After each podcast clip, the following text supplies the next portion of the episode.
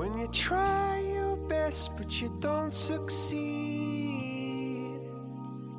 听众朋友，大家好，欢迎收听《科学不无聊》。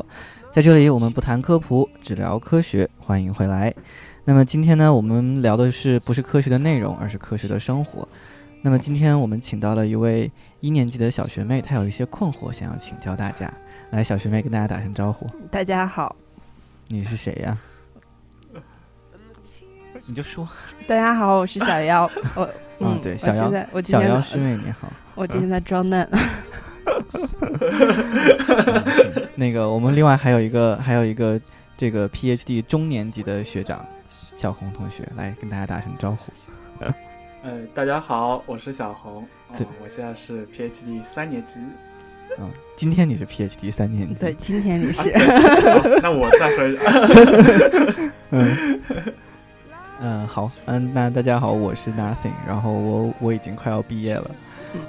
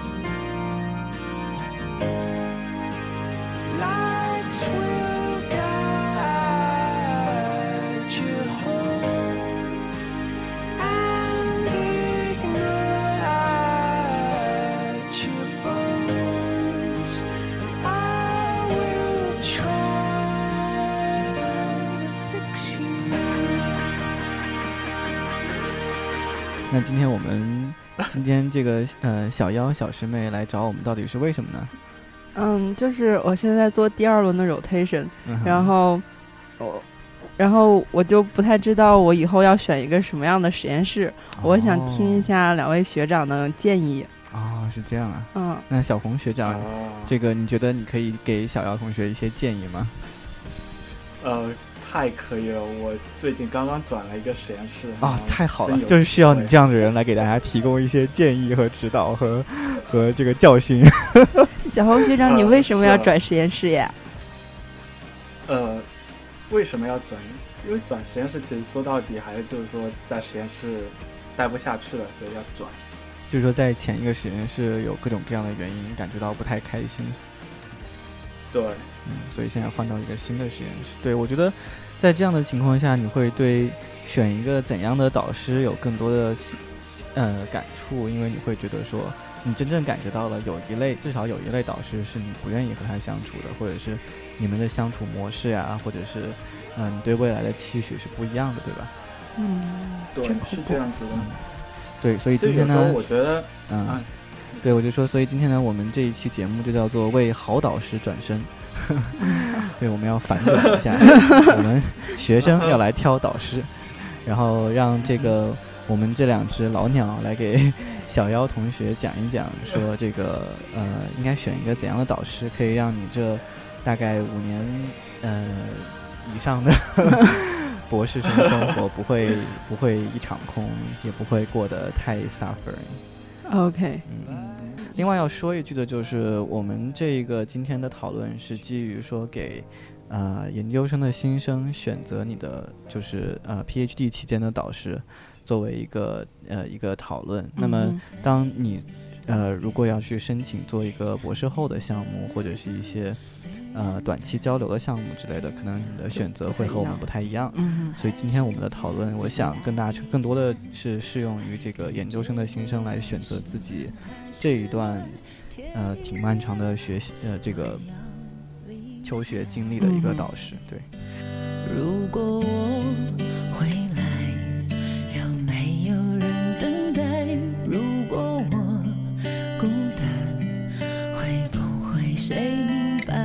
想象着再见面，却怕自己不勇敢，想拥抱在你胸怀。时光隧道传来回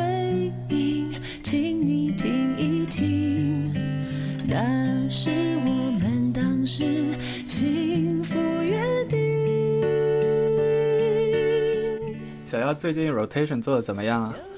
嗯，就是还好。哦，我第一轮 rotation 的时候，嗯，因为特别你们你们先你先说一下你们有几轮 rotation 呢？嗯，就我们系是做三轮 rotation，然后嗯，每次三个月大概，然后这三个月是系里出钱养我们，嗯然后到了第三轮结束的时候，我们就要选导师，然后导师啊从从那以后就是导师来 support 我们。嗯，啊嗯，但实际上很多时候好的实验室，你在前两轮 rotation 结束之后就被人抢走了。所以一定不要等到第三个 rotation 做完，或者是等到第三个 rotation 快做完了才去定导师。可是你知道吗？我对，因为我觉得这是我们的一一点劣势，或者是当时我我来之前没有想好，就是我觉得我应该在来之前把第一轮 rotation 就定下，但实际上是我是到了美国之后才开始找的，所以第一轮 rotation 好多实验室已经满了，嗯我没有办法就就啊随便挑了一个，然后但但是那个老师人特别好，就啊，对人也很 support。第一轮 rotation 之后就。你如果不是美国本土学生的话，其实你优势不大，因为他们很多时候都是已经来学校跟一些导师都见过面，所以他们第一轮就在开学之前就已经对确定对，而且像我们而且我我有，而且我有同学他们暑假就做了第一轮 rotation，对，然后就这根本没有办法比啊。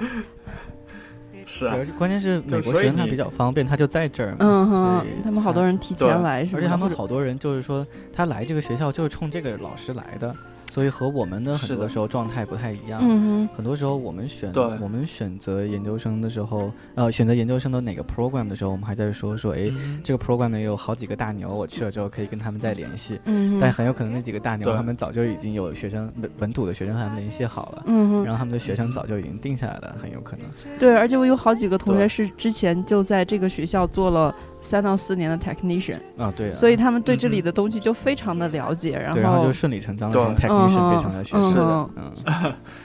嗯，是的哎，所以我觉得美国好像，像我们几个 PhD 学生有好几个是从我们自己学校之前是读了 master 或之前在某个实验室做这也有，嗯然后申请 PhD 的，所以他们其实对自己要做的科研方向还有要选的导师，相对比较清晰、比较明确一些，嗯而且他们对哪些导师。呃，怎样的性格，然后符不符合自己，也有大概的了解。对，而且我觉得一个很重要的问题是，像刚才说到的几个情况，就无论说是他在你们这个学校已经做过一段时间的 technician 啊，还是说已经读过 master 啊，还是说他压根儿就是这个学校的本科生啊之类的，嗯他对这个学校有特别多的了解，而且他选择留在这个地方有一个非常明确的目的，不像我们很多中国学生来到美国的时候，很多很大程度上可能你都没有想，不一定有想好说你到底是要做什么，或者是你将来要怎么样。所以像小妖，你对我你现在是作为一个一年级的学生，你有想好说你期待着你 PhD 五年从这里带走什么吗？其实我真的是没有太想好，我甚至都没有想好说以后是要继续做科研，就是做学术的科研，还是说以后去工业界，然后就赚钱养家就好。对，然后不用养家。哦，养自己。嗯，但但但是我我真的是就是就不太知道，但是我只能说我现在想想五年就做的还行吧，就别太丢人。嗯对，我觉得这很正常。当年我刚来的时候，我已经五年级了。当年啊，哎，当年我刚来的时候，我就记得当时我们系，呃，新生要去呃我们这里一个特别漂亮的一个公园里面去做，就类似于像大家第一次见面的时候，大家是嗯在一个风景如画的地方见面，而不是在一个 一栋这个实验楼的地下室里见面这样的。然后当时系里的这些比较有些，钱，我们也有，我们系的很好玩，他是让那个每个老师 donate 多少钱，啊，然后用这个钱去，啊。嗯，让学生我们。是，我们是到了这个广袤的密西西比河的源头，哇哦，然后我们在那个源头的一个小木屋里面，大家一起见面，第一次见面。然后就是当时系的小蜜去了，然后一些教授代表去了，然后当时的这个呃研究生的这个研究生主任去了，嗯，然后当时研究生主任就要跟每一个新生挨个谈话，啊然后我是那一年唯一的一个国际学生，然后他就问我说：“你干嘛就千里迢迢跑到 跑到明尼苏达来读博士？” 然后然后我就跟他讲说：“我觉得就是说我其实没有，我和你现在状态一样，我当时嗯觉得说我也没有想清楚我之后要怎么样，我嗯有可能想要做学术，也有可能想要去。”做这个，那、在公司或者是其他的方面做一些更多专业方面的发展。嗯然后我当时就我记得我跟他说，我觉得我有很多事情都，呃，就是我在这样的一个年纪，我不知道就是说我想要做什么，嗯，但是我很清楚我我有哪些事情我不想去做。那么我现在来做的这一件事情是不属于我不想做的范围之内，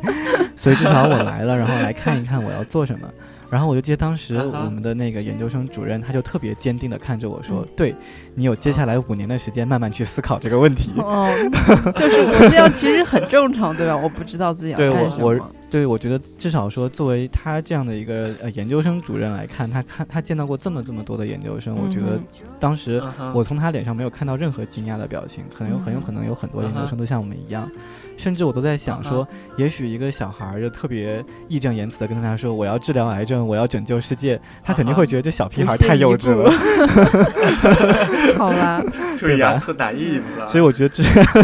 对啊，我觉得至少我们不属于拿衣服的那一范畴，嗯但是兔样是有可能的，因为你现在确实。呃，你在你在可能出国之前，你可能都没有怎么离乡背景过，你也没有真正走上社会，你也没有说去做过很多呃，除了在象牙塔里学习之外的事情，所以你想要真的说你想要做什么，你可能不是那么清楚。就是我觉得我在来这儿之前，就每一个阶段都有一个相对比较明确的目标。嗯比如说之前就是高考，小学要上重点初中，中初中要上重点高中，高中要上名牌重点大学。到了大学之后，就是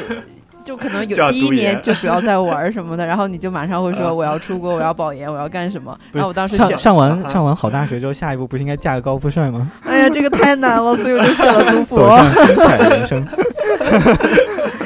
然后结果读，结果真正来了之后，我就突然觉得我就失去了一个确定的目标。嗯，这个时候，我再、啊再没有说我要去一个重点大学去做博后，或者说我要，听起来好悲凉。对啊，我就是完全不知道要该干什么。你才第一年呢，你啊你就那么悲凉了，啊，对啊，不能想想要不能再说，再说要哭了。哦，呃对，对，所以说，我觉得首先第一点，我觉得呃，做对于新生来说的话，一定要明确这一点，就是，呃，你现在很迷茫，你不确定自己要做什么，你不用担心，你不是一个人，嗯大家都是这样过来的。然后你的同龄人里面有很多人都是这样的。当然，如果你嗯自己现在非常坚定，觉得说我有特别明确的科研兴趣，嗯，然后我有我我我认为我现在在非常好的科研氛围里面，那你是一个非常幸运而且非常有实力的学生，恭喜你。但是确实有大部呃有大量的学生都是像我们当时的那个状态一样，那么你你可能会有迷茫，你可能会有不确定，这也是我们今天为什么要做这样的一次讨论。那么我觉得，首先我们要明确一点吧，就是，呃，既然我们想要在这个科研专长上有所发展，这也是为什么你要来读博士吧，对吧？嗯，要不然何必要浪费这五年呢？那么你既然想要在这个领域有所发展，那首先你要去到一个，呃，我觉得无论怎么样，就是你的专业能力，这个呃，这个你要去的实验室的他的专业的能力是最最重要的一点。嗯那么你绝对不会想要说你五年待在一个科研做的特别差的一个老师的实验室，因为这样的话，五五年之后你自己也得不到什么比较好的科研训练，你可能也没办法发一些好的科研论文，那你下一步该怎么走都会成问题。所以我觉得第一步就是我们一定要找到就是在科研的专业素质上过硬的老板。那什么叫科研素质过硬呢？呃，我觉得这有这有呃呃，我觉得首先我们退回来说吧，就是说导师和学生之间一定是互相 match 的一个状态，对吧？比如说一个导师他做他做癌症做的特别特别好，哦哦就是就是但你喜欢做大肠杆菌的生理过程，那你肯定哦就觉得说我可能不会兴趣。对我可能不会想做这个老师的这个这个学生。我觉得这是一个类类嗯类比的一个话题，就是说啊，呃，就像刚才我们也提到，嗯、我刚好没提到，就像我觉得说，这个绝对完美的导师是不存在的，嗯或者说绝对完美的导师都是别人家的，不会有一个导师说是一个是呃完美的存在，然后所有人都去抢他一个人，这是不可能的。就是每一个人都有自己呃符合自己的一个老师，然后导师也会有符合他的这样的一个学这样的一一些学生，大家能够嗯找到互相对呃互相 match 的这种师生关系是最好的。嗯但是确实有一些，我觉得有一些情况就是说，呃，就是一个呃比较比较综呃比较 general，就是呃比较客观上导师的一个呃哪几个素质是必须的，或者说他缺少这几个素质之后，你就会很很难受很难受。嗯哼那我觉得我们今天主要是是要把这些呃共性要说出来。OK 个性的话，那就是定制服务，那是收费内容了。啊，好吧，请你喝咖啡。嗯 对。费用不高，一顿饭那我们既然。说到共性的话，对，说到共性的话，那我们我们回回来说，那么第一条就一定要是他在呃专业素质上真的要过硬，那么你要去选到一个做科研做得很好的一个老师那里。那么你怎么样去选一个做呃科研做得好的老师呢？嗯我觉得像你现在你已经选了两个导师，你是根据什么判标准来判断他们科研做得好不好呢？就是我基本上就去他们的网页看他们的那个发的文章，嗯哼，然后啊哈，我我我第三个导师本来是已经定了，我第三个导师是我们这边做的一个特别好的好的一个导师，就是每年都有嗯 Nature Science 的发，嗯哼，嗯，然后我当时跟聊，他本来说让我做第三轮 rotation，、但是他最近说他没有拿到一个 training grant，然后他就是说今年所有的学生他都不能收，所以即使有两个已经跟了他的、跟了他做了 rotation 的学生，也不能也不能在他实验室待了。嗯然后嗯，我的第一个老板就像你说的，我当时他的文章其实很一般，然后我当时只、只是因为实在是来不及了。嗯。然后我现在正在做的这个导师，就是文章就还行，嗯就还挺挺好的。嗯然后，嗯、我当时跟他聊的时候，他他有钱，他他嗯有 grant 可以 support 我五年。然后我当时觉得。呃，挺好的，然后我就我就跟跟他聊了之后，我觉得也还行，嗯，因为其实还有一点就是我我还就是大概知道自己想做什么，嗯因为我之前在国内做过一段时间的病毒，嗯。然后但是因为我觉得做病，但是因为做病毒很多时候你还是想知道它跟护宿主的这种关系，嗯然后嗯，对，只是从某一个那个，我我就是觉得有很多不同的那个致病菌或者病毒啊细菌什么的，嗯，但是宿主大概都是一样的，不是只能人啊，人虽然有很多不一样对对对，但是人总整体来说，虽然我们更多的是以耗子作为模型，啊所以我当时就想，我五年想做免疫，嗯然后就想大概去以后再做致命机制什么的，所以我嗯我就当时我就选，我一定要做做免疫的导师。嗯，啊哈，嗯，那你的方向是比较方向还是比较但是明确的，但是嗯问题是，即即使是做免疫这边的导师的方向也是差了十万八千里。嗯对就免疫里面有很多小的东西，这个东西我就我现在就没有办法知道。对。然后我也但我觉得这一点其实你不用很担心，因为我觉得通常情况下，在你确定一个大的方向之后，嗯至于说细化的说它做一个具体哪一个哪一个小的一个呃具体的呃，就是你确定大的领域之后，嗯，那么你他的这个导师具体的细的这个小的方向其实不是那么的重要，只要不是说你对你对免疫感兴趣，结果你去找了一个做植物的导师，只要不发生这样的情况就行。他们不会邀我的。呃，也很有可能，对。但是就是说，呃，在你具体的方向上，我觉得找一个呃呃相对来说更好的导师，嗯。比一个找一个跟你原本的经历更 match 的一个项目更重要，因为一个好的导师。呃，待会儿我们会提到一个好的老师，他会给你提供，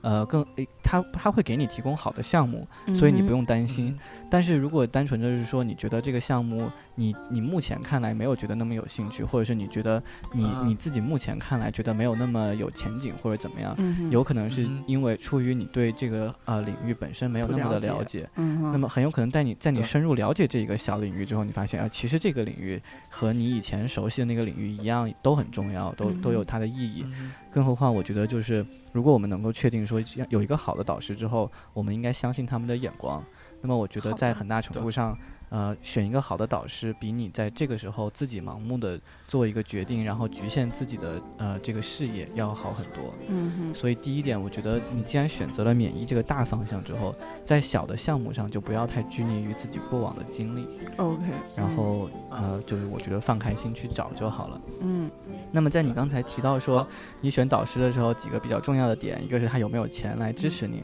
一个是他发的 paper 怎么样，对吧？嗯我觉得这个确实，这个是大家到这个时候肯定都会知道，就是说你看导师好不好，怎么看，一个是看 paper，一个是看 grant，嗯，就是他的这个研究经费。但是你怎么看这两点能判断出来这个老师好不好呢？你看小红学长有没有什么想说的？嗯，我这里在选方向的时候，我插一句啊，哦，好，因为其实你选方向，比如说免疫，免疫有很多方向，但其实你可以确定有些方向，我建议你不要去选，因为一方面可能就很经典的免疫，你研究的人太多了，对你以后找工作也好，你要做 PR 也好，竞争压力太大，你不划算。虽然你很有很有兴趣，但不见得说，哎，你可以 outstanding，你可以比别人做得好。你如果做的比不比别人好，你处于 mediocre 的那种 level 的话，你学了，其实你对你以后选择又是一个很大的挑战。我这里建议就是说，你比如说你要选方向的时候，大概可以你去看一下现在公司招聘免疫方向的，他们需要怎样的技能，他们主要招聘哪个方向，嗯，有道理。然后结合这一点去选择一个相近的方向，你又感兴趣的方向，可能对你以后的选择会好一些。另外一方面，我个人建议就是说，免疫，呃，其实经典的不一定，呃，有利于就业，有利于以后发展。就比如说学生物，你学生化的话，你做很纯的生化，其实现在。呃，不是一个很好的选择方向，所以我觉得免疫可能也有类似，这就是个需要你啊，您是说大概找一个什么进可攻退可守的一个专业吗？的领域？我觉得这是呃比较理想的情况吧。嗯。我觉得刚才小红想说的就是说，不要选那些现在你已经看出趋势，它有点在没落，或者是嗯有点在过气的那些技术啊、方向啊、领域啊，就尽量回避掉这些。或者说呃，如果说像比如说传统，我们还是以生物举例，就是一些传统的技术和科研手段，你自己比较熟悉，那我觉得这也是你可以利用的一点，因为这样可以保证对。你在用熟悉的方法去做一些东西，那么你可能可以尽快出一些科研成果。这本身是好的，但是你不能把自己的未来局限在这样一个已经不行了的领域里面。OK，比如说像生物里面，大家现在仍然很 value 那些做这些手艺很好的人，你做实验做出来的结果好，那就是好，这个大大家也会承认，你也能够有你自己发挥的地方。嗯但大家也无可否认，现在你学学生物的学生需要有更强的呃计算的能力，处理大数据的能力。嗯然后如果、哦如果你发现这个你要去的这个老师实验室压根儿连基因组的任何东西都不沾的话，这完全是没有希望的。而且你能看到说，哪怕他现在还能发点什么 JBC 之类的文章的话，再过个三五年，他很有可能就只能发一些特别特别差的杂志了。对 OK，因为慢慢的他偷偷的技术跟不上需求之后，要么你就只能加倍的付出技术上面的努力，嗯然后把一些实验做得更细。那要么的话，你就好的杂志也会慢慢的就会拒绝这些，嗯、经典的，就是也不是说拒绝经典的，就是说拒绝这些你技术上没有跟上时代的这些东西，好吧？对对吧？，嗯然后更糟糕一点，就是你比如说你做很经典的啊、被淘汰的那些方面的实验，呃，你以后毕业了，即使你有好文章，你要找 faculty 的位置也是非常困难的。啊，对啊。嗯哼，而更其更可怕的是，比如说一个实验室，他做技术做的特别好，那很有可能一个比较、比较比较方便，就是让他发好一点的杂志，就是它去跟别的实验室合作。然后就是让别人做一些更先进一点的技术，然后这个哦实验室做一些更传统的技术，就然后慢慢的你就会啊沦为这个大大实验室的工具。OK，然后那些大实验室一旦想到说，哎，这个技术不太好做，这个实验室做的挺好的，嗯就扔给啊他做好了，啊然后我们就给他一个三啊座或者四座的一个哦一个位置。OK，我大概知道了。对，然后你不会想要成为别人的工具的，所以就一定嗯要回避这样的状态。那还我们还是那小红，你刚才说完了吗？就关于说啊选方向这一块啊，还没啊，还没，选方向，另外对方向这块是这样，另外一个一杯咖啡不够还得看，是吧？科研的话还得看，就老板的方向是一个，然后方向里面你看，其实看看那个这个方向发的文章，然后你大致可以看一个趋势，就是说这个领域最近在 CNS 上面有没有文章发表。如果几年没有发表，然后也最近也没有发表的趋势，说明其实这个领域不是一个很 hot 的一个 topic。但我觉得也不能完全这么说，因为有一些领域它就是不能发 CNS，比比方说它做一些相对来说更应用，或者是跟呃，就是说呃，因为 CNS 本质上它是要揭示很多科学里面很根本的问题嘛。那你不做这些特别基础科研的时候，你做的是一些更应用的东西，或者是做的一些更和产业相关的东西的话，呃，就是那你很难去发 CNS 这样的文章。但是你不能说这样的领域就没有意义嘛，对吧？我觉得你们俩把我说糊涂了。嗯，为什么？就是 我还是他好像跟你刚跟刚刚说，他说这个跟你没有关系。哦。好吧，免疫还是蛮基础的。对，我觉得整个的免疫就是一个相对比较基础的。然后，嗯。对，比如说像像我现在做农学方面，嗯，然后农学方面基本上很难发 CNS，因为你，你除你要发 CNS 的话，你是得做植物里面特别基础的研究，对啊，你可以做机制。那比如说你做农学，你你呃做出来一个这个呃一个非常在某一个呃品质或者性状上特别好的一个农学产品，嗯，或者说你开发出了一套嗯怎样的算法能够更更好的去呃这个评价这个。这个嗯，这个农农艺性状，嗯嗯，那么这样的东西你都会发在农学更最好的杂志上，但是你肯定不会发到 CNS 里面去。但可能比如说农学最好的杂志也就三呃影响因子也就三四分儿，好吧。但是当你发在那个上面的时候，你这个领域的人是会是会 recognize 你做的工作的。对，那对，所以我觉得首先就是到底其实也。就是你要，如果你已经想好你要你要做的领域之后，嗯，你只要去找你在这个领域里面发的杂志好不好就好了。嗯，刚才小红是有退回去，再再他有再退回去一步，就是说你在选择领域的时候，也也有一些需要注意的点。嗯，对。我还想说的是，没有那么多老师总发 CNS。对啊，没有那么多老师总发 CNS。对，那个是 可遇不可求啊。对。那好吧，那我们还是接着往下说吧。那小红，你再说一下，就是说，比如说那个那个老师他发文章或者他拿 grant 怎么样才算，就是说还可以的老板？你觉得？呃，我个人觉得，其实，比如说，呃，一个老板他每年能有看他实验室的 size，就比如一个对呃中等实验室应该是在十个人左右，在美国应该算是中等偏大的实验室了。然后这样的实验室。呃，一年如果有三到四篇文章，然后领领域里面，比如说你做免疫的话，像 Journal of Immunology 这样子的文章，能够有两两篇左右，算这个这个实验室基本上算还算 OK 的一个实验室。如果他大概有十个人的话，他养活十个人大概需要三个 RO one。如果老板保持在这种水平里面，说明他其实是一个呃中等水平的一个老板。嗯，这个，你知道什么是？然后另外。嗯，大概大概知道。呃，R O N 的话是美国这边呃，美国生命科学领域，还有或者说美国基础科学领域里面的呃国家级别的分定吧。然后它一般是一次一个 R O N 是管五年，然后你五年之后你可以续。OK。你要对，然后每个 R O N 的话钱的话大概是二十到三十万。左右。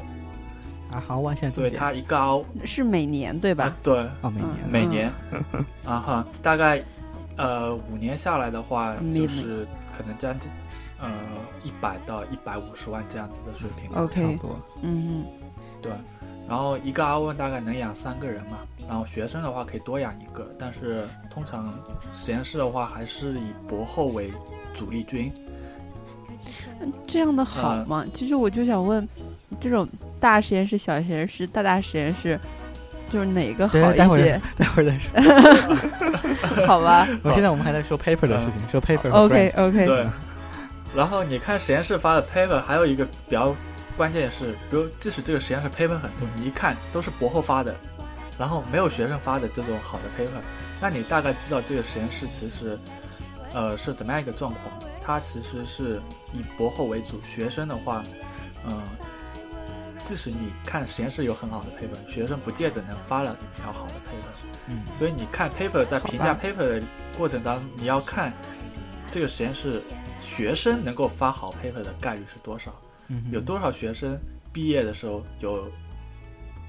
呃一到这两个的 paper。这是说我要去看一下这个老老老板以前嗯出来的学生都都怎么样吗？不是，呃，我觉得那既然反正小红都说到这个份儿上了，我们还是说一下吧。嗯就是说，呃，一个实验室，你去他实验室的主页上，你是能看到，就是这实验室里面谁是谁，然后谁是什么么身份。？OK，就比如你能对上说这个名字是一个 PhD student，那个名字是一个 postdoc，嗯，然后像有一些时候 postdoc 就是博士后，他有可能写的是什么 senior scientist 或者是 research assistant 之类的这样的一个 title。呃，呃不不，research assistant 一般哦，对，research assistant 也可能是博后，嗯因为如果是本科生的话，会叫 undergrad research assistant。那就是呃，你能认出来谁是什么样的身份？那刚才其实小妖问到一句，就是说，一个实验室里面，比如说一个一定规模的实验室里面，它有一些博后啊，有一些研究生啊，怎么样的？那你是要看一个大一点的实验室，然后人特别多好呢，还是说一个小实验室几个人好呢？类似于这样的问题。嗯嗯嗯就实验室的格局这样的东西，其实我觉得像刚才小红提到这一点，其实和这个相关的。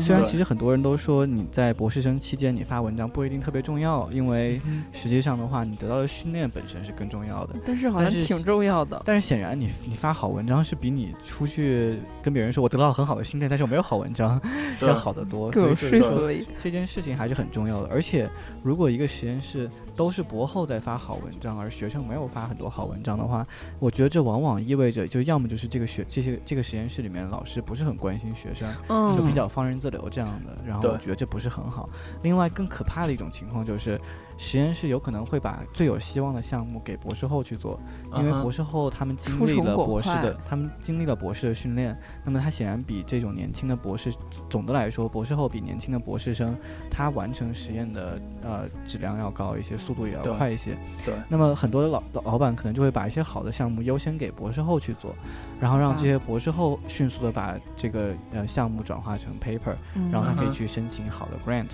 但是我觉得就是一个很重要的一点，就是老师需要给学生负一些责任。对，因为在那那样的一种情况下，老师把好的项目都给博士后了，就会把一些呃不是那么有希望的项目给学生，然后就是说这个项目我也不知道做不做得出来，对。然后很冒险，你要不就试一下，然后做出来你就发了，然后做不出来你就挂了。对。啊，其实然后我觉得这种情况哦是会非常非常危险，因为很有可能你嗯。你这五年的时间都在探索一个，呃，很很看不到、很看不到希望希望的一个项目。嗯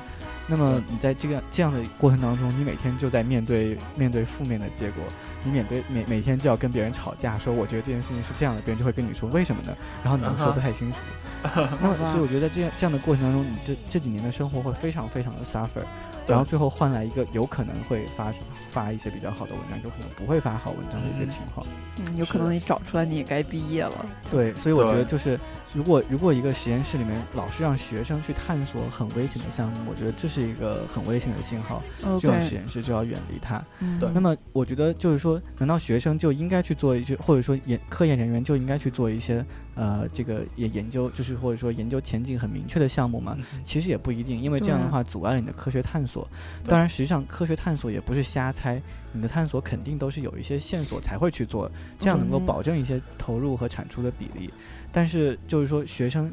花这么大的风险去做探索的话，本身是一件很危险的事情。对所以，一个比较好的情况应该是，对于一个学生或或者说对于对对于每一个研究人员来说，你都有同时手上会有比较比较明确的呃有一个比较明确线索的项目、嗯和一些比较探索性的项目结合在一起，这样的话保证你至少能够有一些产出，同时还会给你一些不确定性。那我觉得这样的比例是会更好的。嗯，而且而且我就像我跟我现在 rotation 的老板聊的时候，他就是说他会他会给我一个一个项目，嗯，就是不管结果怎么样，都是可以发 paper 的。还有这样项目，对啊，这么好就是的项目，因为就是你你会。你不知道结果是什么，但是不管结果是什么，都是一个新的知识，啊就是这种项目。然后就有点说旱涝保丰收的项目，所以我觉得我现跟现在老板聊的还挺开心的。对，你们是去做微生物分类是吗？不是。不过话说那个，就是啊，做微生物分类的现在免同学不要来黑我们。嗯，就 现在免疫有一个叫 Imogen 的一个项目，就是他把那个各种免疫细胞进行测序什么，然后比比什么的，然后他跟那个 In Nature Immunology 达成协议，就是说所有 Imogen 的项目都可以发在 Nature Immunology 上。哇，对啊，然后李老板如果是里面的一个人的话，就太牛了。但是，但我觉得啊好吧，就这这种作为感觉是一种很标准化训嗯练，，exactly，我觉得挺没嗯意思。嗯当然，你说旱涝保收嘛，对吧？你至少有一个旱涝保收的项目，然后去做一个另外一个有意思的项目。如果这样的话，嗯其实挺好。对所以我觉得这是接着小呃小红刚才说的这个点，那么跟大家跟小姚推荐一下，这样。也就是说，其实大 lab 跟小 lab 不重要，重要是比例是协调的。然后学生，而且学生要发文章证明说学生在这个实验室受到了良好的训练。得到了重视，得到了尊重。OK 嗯 OK，我觉得这样说的就就就就让我很觉得很明确。对。那么我们呃接下来说的话，呃，另外关于 paper 有一点我觉得很重要的一点就是，呃，看 paper，大家我觉得就不需要向听友推荐说什么怎么样去查老板发的嗯 paper 情况，这大家肯定都知道，或者要去别的地方看。然后那个呃，我觉得有一个很重要的一点就是，这个老师他发 paper 很有可能就是他有一段时间发的特别好，然后但是他的发表的 paper 的质量并不连续，或者他甚至他发表 paper 的数量都不连续。嗯很有可能，呃，就是比如说他几年发好 paper，几年没什么声音，或者是前几年老发好 paper，最近没什么动静。嗯我觉得这都是一些很危险的一些信号，也是要注意，一定要选择那些发 paper，呃。持续性啊、比较对它至少数量上比较持续，质量上比嗯较稳定的一些、一些实验室。哎，那我这就有一个问题啊，这是不是意味着说我就不能找那种刚开始的老板，比如说他又没有学生，也也没有培养过学生，然后又没有持续性的发文章，嗯就这种老板是不是要离远一点啊？但我觉得年轻老板的话，这是另外一个话题。待会儿我们再具体来说这个年轻老板的问题。我觉得这个是一个特别有呃有有有有个性的一个问题，这个不是一个 general 的问题。但就是说 general 来说的话，呃，你应该看到这个实验室，呃，或我们说排先排除掉这个呃这种 startup 的这种实验室的话，哦 OK，就比如说你是找一个已经 tenure 的教授，嗯，或者是一个已经一个成型的 faculty 的一个实验室是这样情况。对然后新的这种 assistant professor 制的情况，我们待会儿单独说。靠，嗯，好吧。嗯那这个我们说完了，就是一个实验室的这个科研能力是你选择实验室的一个基础。嗯哼，那么我们刚才谈到说 paper 和 grant，这是一个特别基础的问题。paper 保证了产出，而 grant 保证了这个实验室在未来这几年有足够的经费来做实验。啊，没有钱就招不到人，没有钱也没时间，没钱买仪器，没钱去做买试剂什么的，也没钱养你然后我突然想到一句话叫“贫贱夫夫妻百事哀啊。对是，的，确，哎，那个是念哀还是念衰？”，我不知道。我也不知道，无所谓，反正都不是什么好事儿。嗯，是对啊，就是你如果真的实验室没有钱的话，你只能走人啊，或者是只能你想测序都没钱测序，感觉真的是，嗯，是的，对啊，然后就没没钱的，话，本来一星期的实验要做一个月，对。然后其实我可以提醒大家一下，就是刚才我们说到，像小红提到，就是这种标准的实验室其实是。呃，比如说 R O one 是一个特别经典的衡量实验室的这个钱有多少的一个指标，就你按以 R O one 为单位来结算这个实验室的拿 grant 的能力。嗯但实际上，就是除了这种呃全国性的，你在 NIH、N 呃 NIH 和 NSF 或者像植物领域 USDA 这样嗯平等的这样的嗯这种全国性的竞争之外，实际上也有很多地方是或者有很多教授他是拿到了一些，比如说专款，比如像是一些专门的呃一些。呃，土豪捐给这个学校的 endowment，OK，然后这个钱就是给你们学校做这个方面研究的。嗯，那么系里可能就会根据这个当时招 faculty 的一些标准，然后一看说，哎，这几个实验室符合这个 endowment 的要求，嗯那每年就会有固定的钱给你，就做这个事情，嗯或者是一些听说我们这边做癌症的有很多这种钱。哦，哎，那你们实验室呢？你们做农学的，是不是也有这种应用的钱呢？对我我们实验室是，我们我不想说，你指我干什么？告诉一下我们实验室有，哦好吧好吧，然后然后那个，然后或者是企业也有可能会，我还以为是是我是我是我。然后那个，然后有的时候一些企业也会和公司，呃，不，企业也会和学校有一些合作，这是这种典型的校企合作。比 OK，如像我们学校，我知道 BTI 就 Biotechnology Biotechnology Institute，然后这个系他们会和比如像百事啊，哦，然后我我们不应该说这些广这些广告牌是吧？比如百 比如百事啊，或者是一些呃这个化工公司，然后杜邦啊或者是一些嗯杜哎杜邦生产什么呀？好像没什么，大家很明很熟悉的杜哈。杜邦生产农药的，